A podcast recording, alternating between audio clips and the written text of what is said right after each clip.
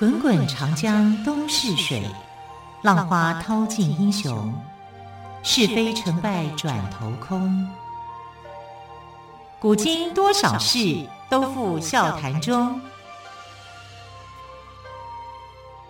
陪你说历史，汪培制作主持。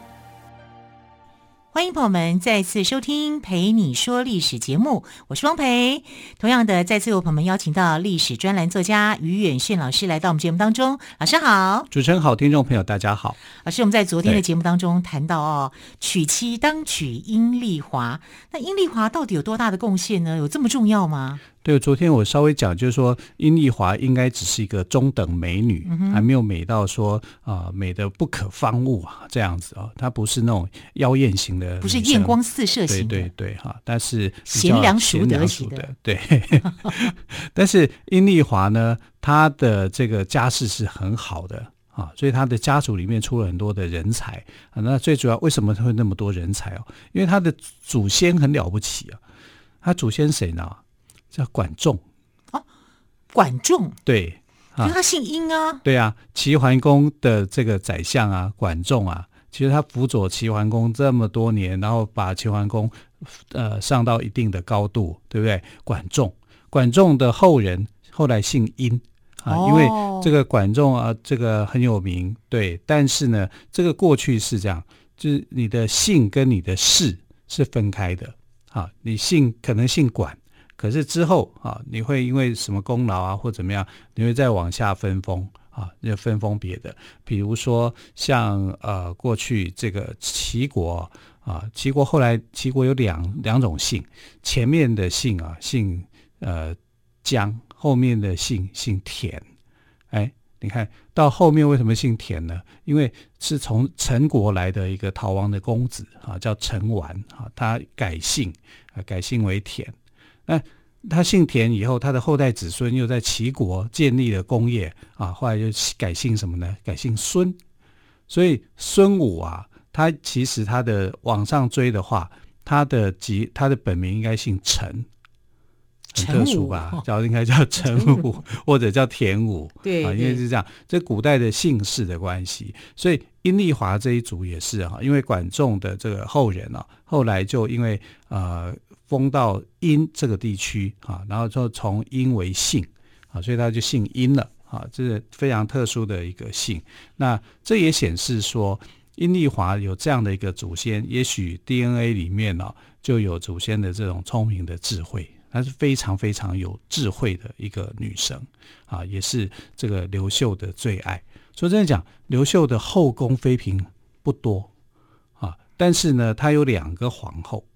两个皇后，两个皇后啊，第一就是，不是皇后通常是一个人吗？对，她会有两个皇后，而且这个两个皇后，其中一个皇后了，后来她还没死哦，就变成太后了啊。嗯，很奇怪吧？好复杂哦。呃、对，因为呃，通常来讲，我们对太后的观念应该是什么？就是呃，皇帝死了以后，对不对？啊，新的皇帝继任，你才叫做太后嘛。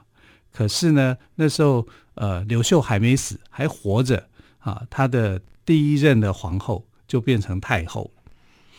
嗯，很奇怪哈，请于老师再帮我们做个细部的解说，这个、有点听不太懂。对，要仔细讲哈，为什么他的这个皇后变成了太后，可是皇帝还在还在？好，原来这个太后不是真正的皇帝的老婆啊，他是用这个跟他生的儿子哈，用儿子的王太后。她是王太后，而不是这个真正的皇太后。皇太后跟王太后又不一样，不一样了哈。所以她是王太后，也就是说她被废掉了。哦，她的第一任的这个呃皇后哈叫做郭圣通，不是阴丽华哦。阴丽华是她的第二任的皇后，可是她最早的第一个太太是谁？是阴丽华。你现在懂这个意思了吗？阴丽华是他的原配，是他的第一个娶的这个太太。可是，呃，他第二个娶的老婆呢，最后却反而变成了第一任的皇后。你在想，就是他第二个太太变成第一任的皇后。对，嗯啊，然后那个时候的殷丽华，她的这个妃嫔的位置只是一个贵人啊，她没有变成皇后啊，她只是做呃当妃嫔啊，她不是皇后。所以说，他的第一个皇后郭圣通应该是一个政治婚姻就是了。对，你猜对了，啊，就是政治婚姻啊，因为如果不是政治婚姻的话。怎么可能会影响到刘秀呢？刘秀一定会让阴丽华变成皇后的嘛？对啊，所以这这是跟他在开始闯荡的时候，因为更始皇帝啊、呃、对这个刘秀开始放放宽了戒心，让他到河北来啊。河北当然就是呃，在他在河北的时候那段时间是最痛苦的，因为其实更始皇帝并没有给他任何的资源，他得要在这边去单打独斗。要去这个啊、想办法建立自己的基业。当他建立基业的那段时间里面呢，就遭到了反对势力，也就是说，啊、有人看刘秀不不顺眼啊，觉得说你刚要起来，我要把你的火苗给压下去啊。这个人也很聪明，叫王朗啊。王朗就觉得刘秀呢会是他的一个对手啊，所以他要趁他。羽毛还没有长满，哈，就是还没有硬了，翅膀还没硬，之前，哎，赶快就把它剪除掉，哈。所以刘秀这段时间里面呢，他是哦，简直就像过着逃亡的生活，哈，是过得很辛苦的。他需要有人来帮助他。那有没有人帮助他？有，有一个哈，当时叫做真定王刘阳。啊，刘洋这个人呢，如果说呃他能够得到刘洋帮助的话，他马上就有十万的兵力。你说在那个时刻，这十万的兵力是不是非常的诱惑人呢？对，而且很重要。对呀、啊，好，刘洋，洋是神采飞扬的扬哦，是。那刘洋就在想说，刘秀的确是我这个皇家子孙嘛，因为他是汉景帝刘发的后人啊，那身上流着这个啊汉朝的这个血液啊，所以我也是姓刘啊。那我跟你这个，如果我帮助你的话，那我们能不能亲上加亲啊？因为他有一个侄女啊，他侄女他非常喜欢这个呃生女啊，外甥女啊，他是舅舅嘛，啊，他非常喜欢他的外甥女，就叫郭圣通啊，因为呃郭圣通的呃爸爸很早就过世了，那他的妈妈姓刘啊。刚好就是真定王刘洋这一脉的人，哈，所以呃，刘洋就跟这个呃刘秀讲说，如果是这样的话，我的外甥女哈，你娶她，我就愿意把我这个部队十万部队交给你。如果你是刘秀，你会做什么样的选择呢？这个时候他当然在想说，好吧，那我就这个呃，就就只能这样子做了。啊，所以这是一个政治的婚姻啊。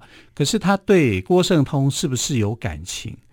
我觉得刘秀这个人是呃很重情的人，他应该有感情在郭圣通身上，因为郭圣通非常的爱刘秀啊，他对刘秀也非常非常的好啊。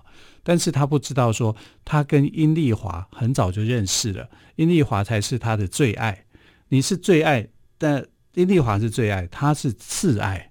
可是他就想要说，我就要当你的最爱啊，所以他在这个事情上面呢，就有一点想不开啊。女人的眼里容不下一粒沙子，对。可是那对殷丽华该怎么说呢？对，就不公平了。对啊，对殷丽华就不公平。对。那殷丽华是什么样的女生呢？她就觉得我要去辅佐我的丈夫，在这个阶段里面做这个选择是最好的，所以她不说话，二话不说。啊，她自愿哈，就当贵人啊，他没有当上皇后，他就当。那刘秀一定很感动啊。对呀、啊，你看那两个不知道该怎么选择。好、嗯，郭圣通很好，非常的好，阴丽华更好。嗯、好，所以你看就是很很纠结。两个女人都爱他，两个女人都爱他，都辅佐他。对，对，然后两个女人其实对他都是真心的，都感情都是很深的。好，所以刘秀哦，所以其人之妻，哎呀，这个。说真的讲，他那时候的心理的变化好微妙，对不对？如果他不娶郭圣通，他就没有办法得到那十万的兵力的帮忙，对他的开创事业是很困难的。所以他娶郭圣通也应该是一个很合理的，但因为合理就不合情啊，对不对？你的老婆怎么后来变成了你的，不是你的皇后，变成你的妃子？啊，变成后宫里面的这个妃嫔的地位，地位不相等嘛。啊，但呃，这个殷丽华就说没有关系，好，我就是我就等你好，反正对，因为这个很重要，所以他愿意啊放弃掉他的这样的一个身份，所以他的第二任的妻子反而变成了第一任的皇后。皇后啊，好怪哈、哦！对，这样稍微了解了一下。对，那就是因为那个时候的关系啊。因为刘秀不是天生下来说，我昆阳之战打完了，我就继位当东汉的皇帝，不是。我们在教科书里面，过去的教科书里面都省略掉这些细节。都不不会去告诉你说，原来昆阳之战结束以后，刘秀反而是被更始皇帝刘玄所猜忌的。在那段的时间里面，他过得非常非常的痛苦，他要韬光养隐晦啊，然后去躲避这个更始皇帝的猜忌，然后到河北去发展，河北去发展，而且还只是带只有他一个人啊，顶多就是几个随从而已那样的一种情况之下，他到河北处处遭人追杀。啊，因为那个时候的军阀叫王朗的，看他就是觉得他是有机会起来的人物啊，一定要去打压他，打压他啊。那如果得到真定王刘阳的这十万部队的支持，嗯，他就可以在河北啊站稳脚步。你说这个时候该怎么办？嗯，哦，他人生的选择，这时候没办法了啊。他的选择当然是选择了郭圣通，那郭圣通当然就是一个政治婚姻。是，好，我们休息一下，再请岳炫老师来跟听众朋友们分享喽。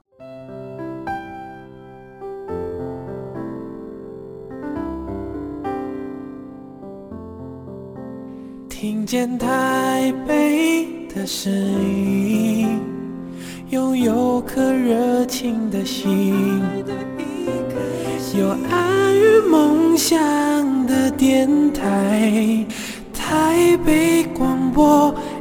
分就三定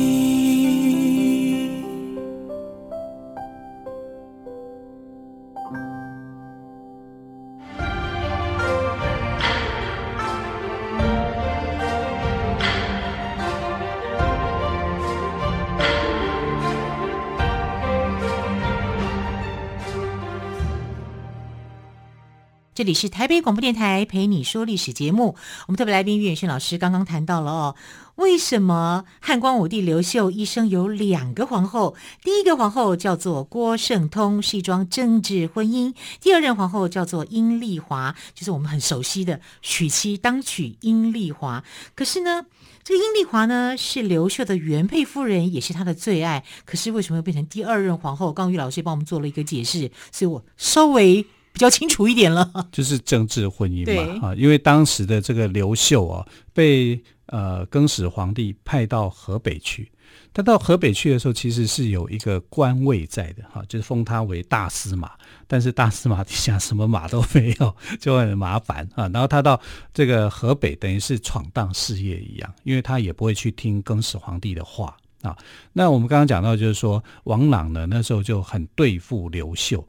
王朗为什么要这么样忌惮刘秀？为什么啊？他一定要把他打压下来？因为王马王王朗这个人哦，他其实是一个算命师，很奇怪啊，他是一个算命师，命师啊，对呀、啊，他懂算命啦。然后他又听到那个谶纬之言，就说刘秀当为天子。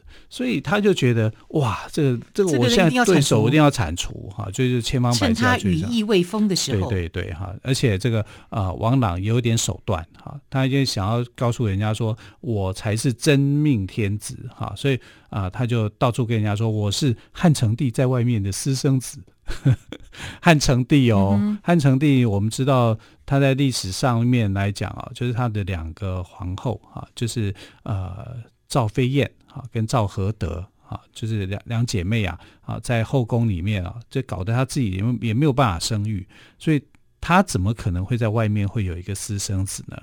这就很奇怪。可是那个时代，因为越混乱就越奇怪，越奇怪也没有人会认为说你讲的是假话，反正你有说出来我就信啊。所以啊，他就全心全力要去对付这个啊刘秀。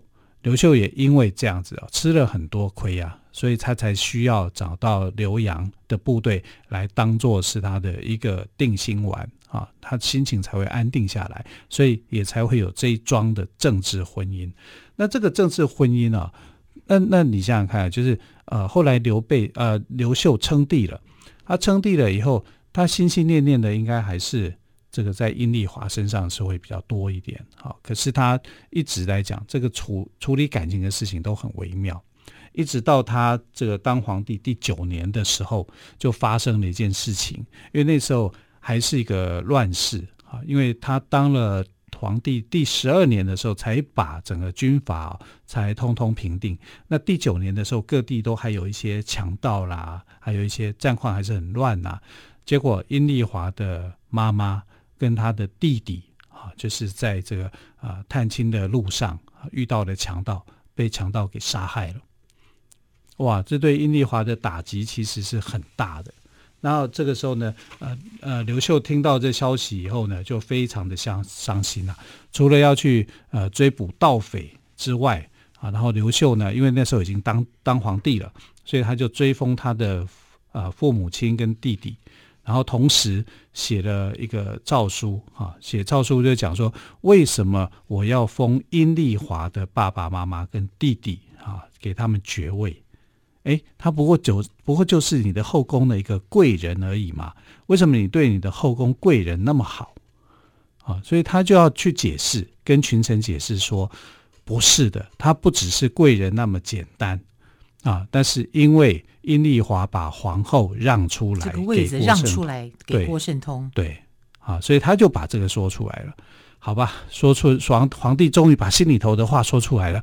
如果你是郭圣通，你会怎么样呢？我有疙瘩呀。对呀，对呀，就一定有疙瘩啊。所以郭圣通心里头就，我不是你，我我跟你这么久，还生了孩子，我竟然不是你的最爱。也许他已经知道了啦，可是他用诏书的形式啊，就把这个往事给说出来了。啊，说出来意思就是说。原来我这个皇后啊是政治婚姻啊，你最喜欢的还是阴丽华，所以阴丽华的妈妈，她的弟弟弟因为啊遭遇到强盗被杀，你连他们家你都要封啊，因为他必须要去解释说，为什么一个小小的贵人，他的父母亲、他的弟弟啊都要被追封成为这个呃官位啊，给他们一个很大的一个荣耀。他就说，因为阴丽华本来是皇后的。她是我的原配夫人，但是她把皇后的位置让给了郭圣通。郭圣通这个时候，好，一定一定是生气的，一定是不满，而且面子也挂不住啊。是啊，我的后位是你让给我的。对啊，这时候因为刘洋也不在了，所以我觉得刘秀呢也是有点心机啦。他就在这个时候说出来。可是你虽然这个说出来以后啊，就让郭圣通强烈的不满。啊，然后郭圣通其实解决这个问题的方法应该可以再细腻一点，因为毕竟你现在是皇后了，对不对？然后人家殷丽华跟他原来有这么一段，就等于是殷丽华并不是他的前任女友啊，或者是什么的，她就是他的原配夫人哎。当然，他们两个人认识的时呃时间是长的，但呃，他当刘秀的这个夫人的时候，跟呃郭圣通。立为皇后的时间哦，也不过就是一两年的时间啊，所以也没有说很很呃拖很久啊。那郭圣通的心里头会觉得我是应该是唯一呀，你的爱应该是停留在我的身上啊。结果当九年之后啊，发现说原来这个事实不是这样，他心里头很难过。非常难过啊！当然啊，对，呃，更重要还就是他的生理上面也是呃有也开始有一些状况嘛，因为可能是遇到了更年期啊，然后他遇到了这种情形的时候呢，他就用情绪化去处理。那你用情绪化去处理，刘秀这时候已经称帝了，他跟当年正式婚姻联姻的时候状况是不一样的啊，因为刘秀当年的时候是被欺负的嘛。因为他呃无处躲藏嘛，就在需要有一个力量啊来做一个安定嘛，所以呢，他就不喜欢这个郭圣通的那种心有怨怼哈，这种怨怼是他觉得他没有办法去理解的啊，因为他认为说，如果当你有心有怨怼的时候，你有一个野心出现的时候，你会不会就像汉高祖刘邦的吕后，或者是像这个霍光的妻子霍显一样啊？啊，吕后跟霍显哈都是这个啊后宫的这这群的女生嘛，然后就是啊后来的做出来的那些决定啊，就影响朝政，他就怕怕说郭圣通会不会是下一个吕后啊，他就一直在防他这一点啊。那如果他啊过世以后，那吕后啊，你会不会去把这个好不容易建立出来的一个帝国的情况啊，又变得更糟？所以呢，他在后来就决定废后。那这个废后的时间呢，是在建武十七年，因为这个时间点啊，他已经平定了这些军阀啊，全国已经统一了啊。这统一以后，那你还在闹啊？因为他刚刚是在建武九年的时候下了这个诏书的，对，这当中已经经过了八年的时间，八年的时间，他的情绪还是没有办法去平复。在建武十七年的时候，对对对，对。还没有办法去平复，没有办法去平复的时候，他就把郭圣通的这个皇后的位置废掉，废掉。啊，废掉以后立谁当皇后呢？啊，就地殷殷丽华，对，殷丽华这时候呢，其实啊、呃，因为他真的很喜欢殷丽华，所以他后来跟殷丽华生了一个孩子叫刘洋。那你可以知道，就是说他对这个殷丽华的喜爱其实是胜过郭圣通的。嗯哼，殷丽华年纪也大了，可是他的爱还是停留在这个殷丽华的身上。他生命中的一部分了。对，然后他就把郭圣通给废了。可是他废掉郭圣通，通常来讲不是就打入冷宫吗？对，没有哎、欸，他没有打入冷宫，他照样就是好吃好喝好住的哈，就是整个仪式都是很善待他了。对，非常的善待他，然后就让他的儿子哈，就是呃继承东海王。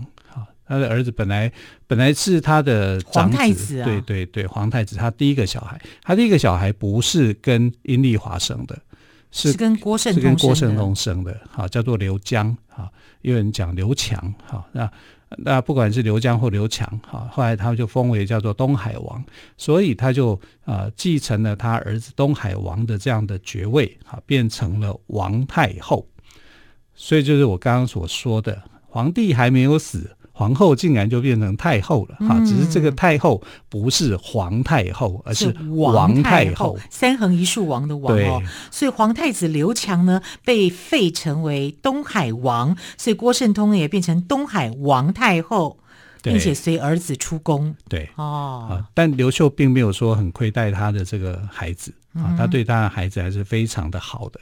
啊，因为他功臣都不会去杀了，怎么会杀自己的孩子呢？子呢怎么会杀自己的太太呢？他就是在人情上面还给殷丽华应有的一个位置啊！嗯、啊，他觉得是应该是这样，就是说，所以殷丽华就成为刘秀的第二任。的皇后然后他跟殷丽华的孩子刘阳，阳是太阳的阳哦，哦，后来改名为刘庄，就成为皇太子，也就是后来的汉明帝。对。啊，所以这个就很很奇很特殊啊，对，非常特殊。这刘秀的哦，原来他的后宫曾经发生过这么样的一段的事情啊。其实我们对刘秀的到底怎么样开国那段的环境啊，其实书上描写的都很少，对不对哈？当然你去深读历史，就你会发现说有很多的状况是可歌可泣的。但是呢，大部分人都还是知道说这个殷丽华的这一段，还有跟郭圣通的这一段，嗯、我们会比较熟悉啊，因为 电视剧，对电视剧都会演，演过，对对啊。但从这里可以看到说，他对两个女人的态度是不同的，是，但基本上都是善待他们的。嗯、那郭圣通心里头是很难过的啦，一定的啊，啊。所以他这个当了王太后啊，两年左右时间他就过世了，是啊，因为就非常的忧伤嘛，嗯、啊。可是这个郭家有很多的很杰出的人哈，也都是被刘秀所重用的。他没有因为这样说，郭圣通好像哦失掉了皇后的位置，然后我就不会去重用你。他一样哈，就重用他的这个家族的人啊，为汉朝来做服务。我觉得这个还是了不起的。是好，刘秀呢虽然废掉了郭皇后，但是仍然善待他的家族，封他的弟弟郭况为大鸿胪，对郭圣通呢仍然是非常的照顾。那么我们看历史哦，很多的废后下场都很惨，但是郭圣通呢还是可以有善终，也是非常的不容易哦。对，好，非常谢谢岳轩老师今天跟我们说郭圣通跟刘秀的故事，老师谢谢喽，谢谢。谢谢。